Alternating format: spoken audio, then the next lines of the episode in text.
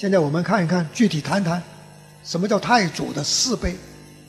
他是这样子的，他说呢，历史上说啊，他说宋太祖啊，哎，为了改变人们对过去五代以来武夫的那种说话不算数啊的观念，他索性就立了一块石碑，石碑上大致有三点。第一点呢。他说：“要保存柴家的子孙，因为你是从人家后周的手里把那个政权给胁迫过来的，所以呢，他要做做样子啊，他就要保存柴家的子孙，啊，不入法一般来说他是不入法，不受法治的。”影响他的，但是呢，后边呢有他有一句的，就说如果是发生政治犯上的东西，那就还是要判他死刑，但是呢，只是没有诛九族啊那一类。第二点，就是我们现在最讲的这个重点，不杀士大夫，因为在过去的五代混乱割据的时候。杀人、杀文人，简直是不当一回事，是吧？视如草芥。啊，这回不是了，这回要改变观念了，啊，要以文治天下了。所以文人士大夫不能随便杀了，不能杀。三呢，就不加农田之赋，就加税，不加了。这三点，其中最重要的。是第二点，它这个石头呢，相传呢，这个石碑呢，它不是立在阳光之下的，不是公之于众的，它是相传是立在皇宫里边，有一说是在太庙里边的，啊，只是给一代一代的后治后继之君呐。你什么时候轮到你了，当皇帝了，啊，你继承了江山了，你就可以进去太庙里边，去打开，上面附着一个布，打开，就看到哦，太祖立下的这三点，才有可以拜读，是这样子的。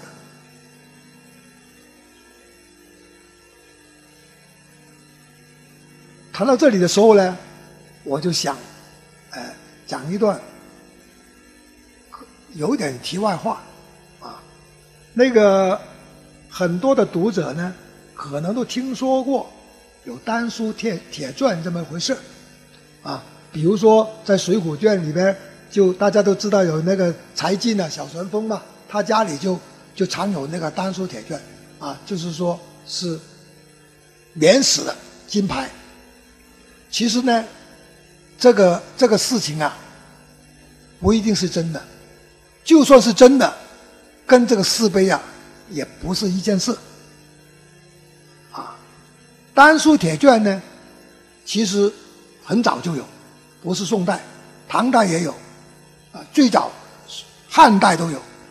其实就是一些立国之之君啊，或者是君王啊，对对某些功臣啊，啊。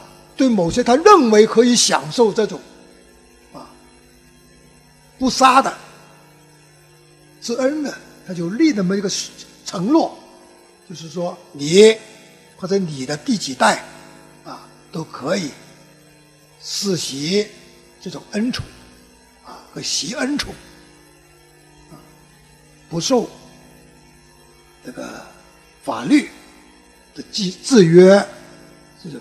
这么一个说法叫做“丹书铁卷”。赵匡胤从后周才士的手中得到这个王位，他怕就怕社会上对他的种种的平易，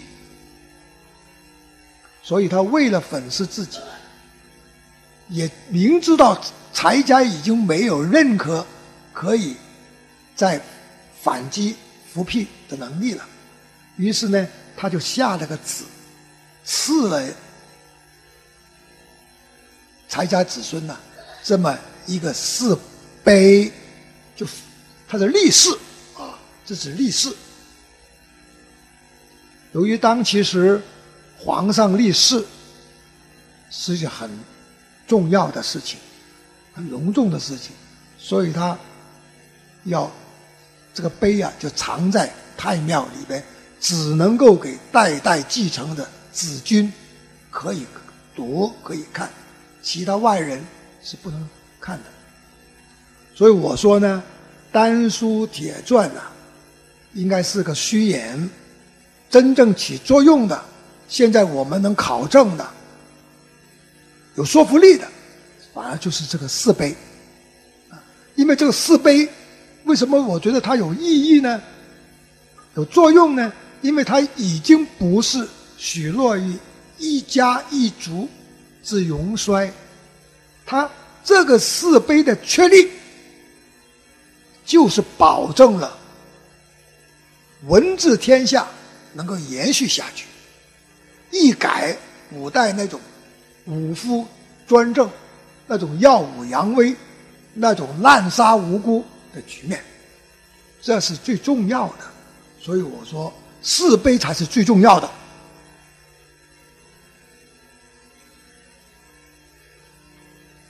那么呢，由于宋太祖赵匡胤立下了这个四碑。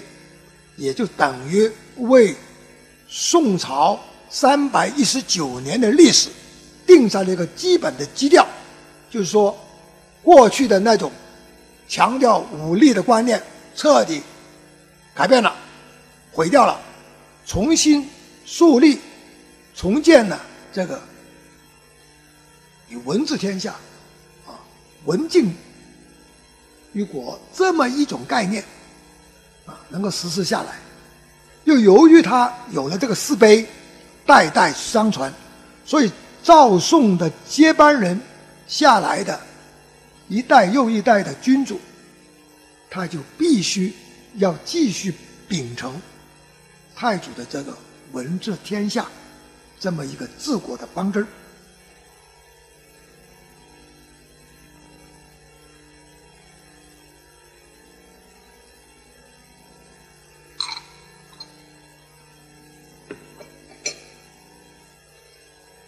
现在我想跟大家谈一下，在文治天下这一点上呢，其实宋代啊，它还得益于一个著名的理论群群体，啊，什么意思呢？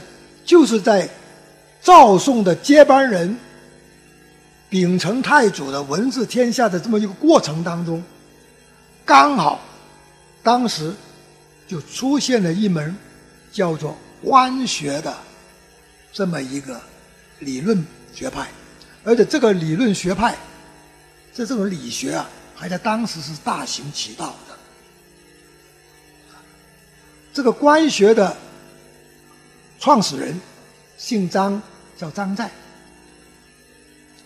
下面我们看一看官学到底是怎么回事。官学绝对不是我的学问啊！我虽然姓关，嗯，那个所谓的官学，其实就是关中之学，就是关中陕西关中这么一个地方。你别说呢，陕西关中这个地方啊，出了很多文化的名人。前阵子，陕西的作家协会主席陈真陈忠实先生。不是去世了吗？他就是这个关中人，因为当其时宋代北宋之初啊，在关中那一带有这么一群人，都在研究儒学里边的一种学问，叫做理学。张载呢，只不过是他们的代表人物。由于这种学派的理论在当其时的宋代大行其道，所以人们呢就把它叫做官学，用地方来尊称一个人或者一种学问，是一种无上的荣耀，就等于我们现在称呼那个南海的康有为。叫做做康南海，又等于我们现在尊称康有为的老师朱次奇，叫他做朱九江，用他的出生地啊，朱九江一样的称呼一门学派，称呼一个学者，用他的出生地来称呼是一种啊殊荣，一种荣耀。官学呢，它是儒学的一个重要的学派，而且由于它的代表人人物、领头人张载，他有个号叫做横渠，人称他横渠先生，所以呢，官学又叫做横渠之学。横渠之学，我就不去深深的打开它了，但是横渠之学。就是一门什么呢？学不离世是他提倡的，就是它是一门经世之学，他学不离世，啊，他没有离开生活的实践的，它是一门实学、实用之学、经世之学，是一门学以致用的、学不离世的这么一种学问啊，他提倡的就是这个东西。所以，他这个学问，他的理论一提倡出来，哎，就受到了当时北宋的朝廷、北宋的政治家们非常看重的欣赏，啊，让他的这个思路啊，整个思想啊，得到发扬光大，而。横渠先生之所以有名，在历史上就是最有名的。我们小时候要背的，就是他的四位句，就四段都有位字的语言。这个四位句啊，第一句为天地立心。第二句为生民立命，第三句为往圣继绝学，第四句为万世开太平。我半年前第一次受邀去越修越修书院讲课，我一进入他的讲堂，就很受一阵触动。因为在我的讲案的背后，就是有两幅楷书的作品。第一句就是为往圣继绝学，第二句呢就是为万世开太平。这四维句啊，就是奠定了北宋政治集团要。重建三观，这么一个立国的国策的背后的理论基础，就是四维句给奠定了。下边我们一句一句看看，用现代汉语来解释一下。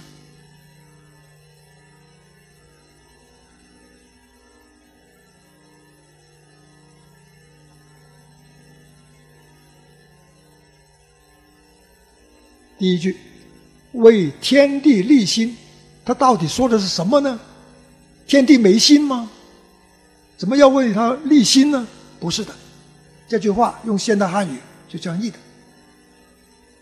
为天地立心的本意，就是为社会，为当时的社会重建精神价值。因为在横渠先生的眼里，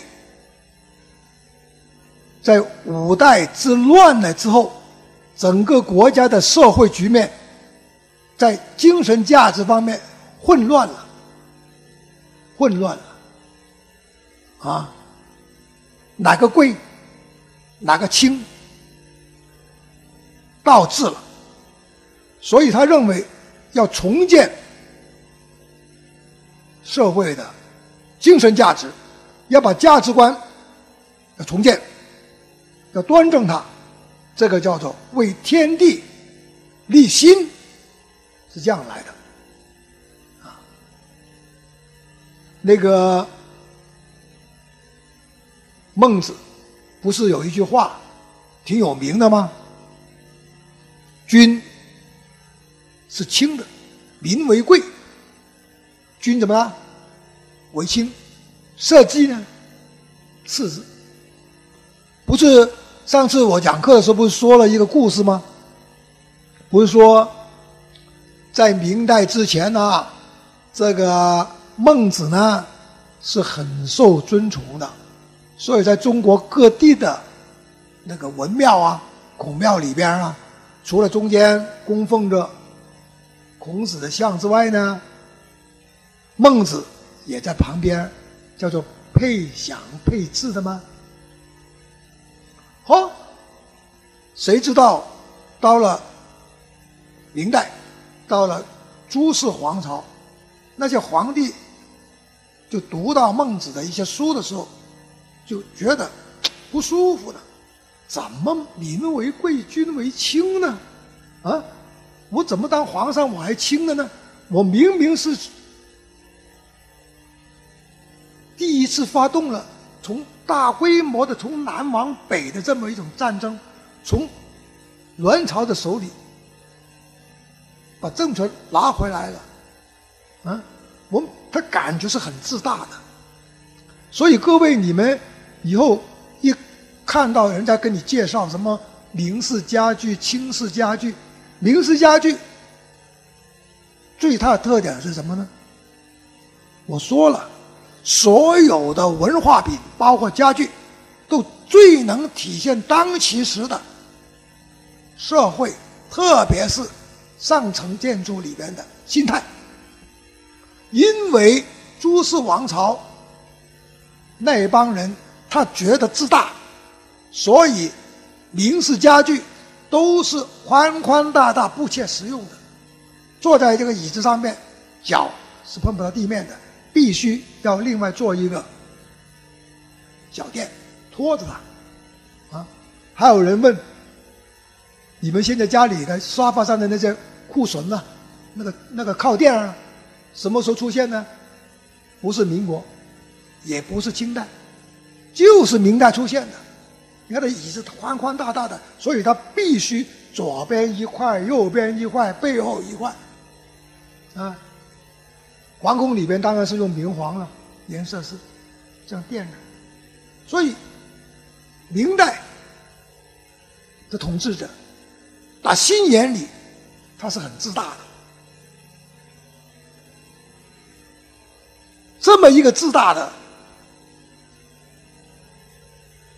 那个朱氏皇朝里边的人，你说他能受得起受那个能接受？孟子说的“民为贵，君为轻，社稷次之”吗？不可能。于是乎，他就叫他的文臣去改这句话，或者是看看是不是人们记录错了啊？那个不是说孔子的《论语》也是记录吗？语录吗？孟子的话也是代代相传的，查一查，是不是记错了？结果后来呢？汇报上去，没记错，孟子原话是这样的。哦，原话是这样的，反正他也只是亚圣而已，他不是他是第二吗？亚吗？亚圣吗？好吧，咱们就不理他。所以在明代，中国有很多地方的孔庙里边是不在。摆设孟子像的，就是取消了孟子的那个配享资格。换句话来说，如果有人向你说：“哎，某某先生，我有一些明版的图书，大家知道我是搞古文献研研究出身的，所以我常常跟大家谈的故事里边说的话里边都谈这个。嗯，有明版书，那现在不错哦，啊，推荐给你收藏一下，好啊。什么明版书呢？如果人家告诉你是明版的孟子，那你今天听过我这堂课的话，你几乎就可以心里就有一个戒备了，因为。明代很少印刷，特别是官方很少印刷孟子的。如果有人向你推销有明代的孟子，哪怕是很传的一套，你也要格外小心。这就是说，为什么说收藏也要有文化啊？没文化就不要去搞收藏。好了。我们现在要回过头来了，那么为天地立了心，为社会重建了这种精神价值之后，第二句是什么意思呢？为生民立命，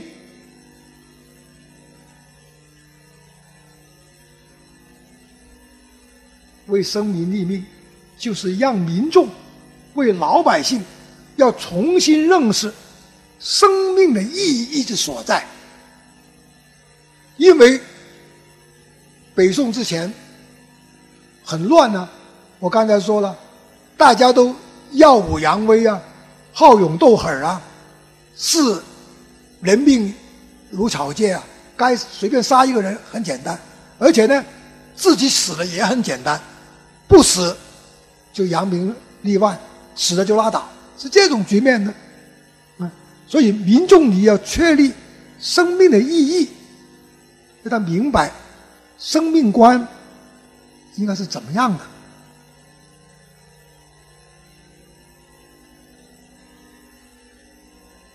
为往圣继绝学，直直接翻译就是为前代的圣人们接续他们已经濒危的血统学说。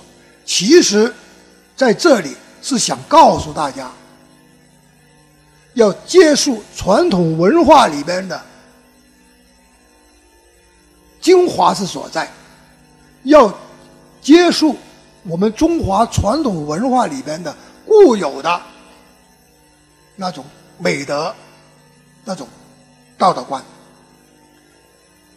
张载说的“为天地立命”，就是重建价值观。为生民立命，就是重建生命观；为往圣继绝学，就是重建道德观；最后，为万世开太平，其实就是一句，在前三者之后，我们要追求的这么一个重立重建三观之后，所希望能够见到的。一种全新的社会局面，是应该是这样解释的。下面有两段，我备课到这里的时候的一种议论。刚才说唐史时候有议论，谈到以宋史为鉴也有议论。我说以史为鉴，三观的毁与鉴。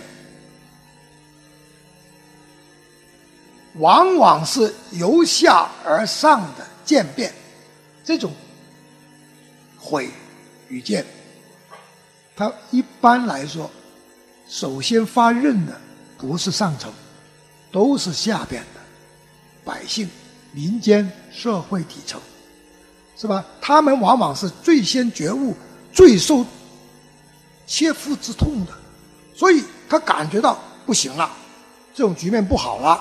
是吧？你耀武扬威的，视视人民为草芥不行。慢慢的，他就会表达了一种希望和平、希望文字这么一种舆论，然后这种呢会影响到上层建筑，所以我说，这种回与见，这种三观之变，往往是由下而上的渐变。但是，苟欲在渐变中产生社会良效呢？假如你希望这种渐变是能够产生良好的、好的社会效果的呢？那你不能忽视上层建筑啊，肉食者的作用啊，是吧？你就必须要有由上而下的引领，这是我的一个议论之一，就是除非你不想。产生社会效果。如果你想苟欲在渐变中产生社会良效，这需要由上而下的引领。啊，在这里呢，不能老是说一句《曹刿论战》里边的那句话，老是说“肉食者鄙”，不能这样说。有时“肉食者”是有用的，啊，让他由上而下的引领。政治层面上。引领的三观之变，往往会产生良效。它的目的只在于有几点：一个能够解困境，还有呢破旧局，还有一个呢能够发展往前发展。所以我说，这种如果是由上而上的引领出现的这种三观。之变，它往往是一种国家的策略上的积极之变，是社会观念的因时而变。换句话来说，是值得我们寄予厚望的，能产生社会良效的一种回与见。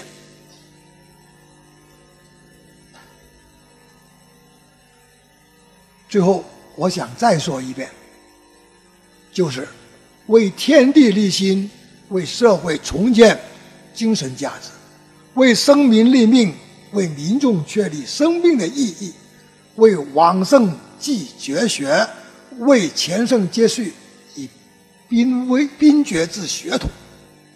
我其实现在我也是在做这么一点努力。也就是为往圣在继绝学。为什么我每次讲课言必称陈学呢？是吧？不是因为简简单的来说，也不仅仅是因为陈寅恪先生是季羡林的老师，也不是仅仅是因为我跟钱文忠是同门师兄弟，大家之间抱团取暖，都不是这个。而是我认为，沈寅恪先生他的学问我认为就是端正自学，所以我愿意去记这门学问。前三维其实就是世界观、生命观和道德观的重建。把前三维做好了，我们去努力了，就是为了给最后的一维。开路，最后的一维是什么呢？那就是为万世开太平，就是一切的三观的毁与建，重建三观，都是为了开创和谐共荣的太平盛世。好了，我今天的讲课就结束了。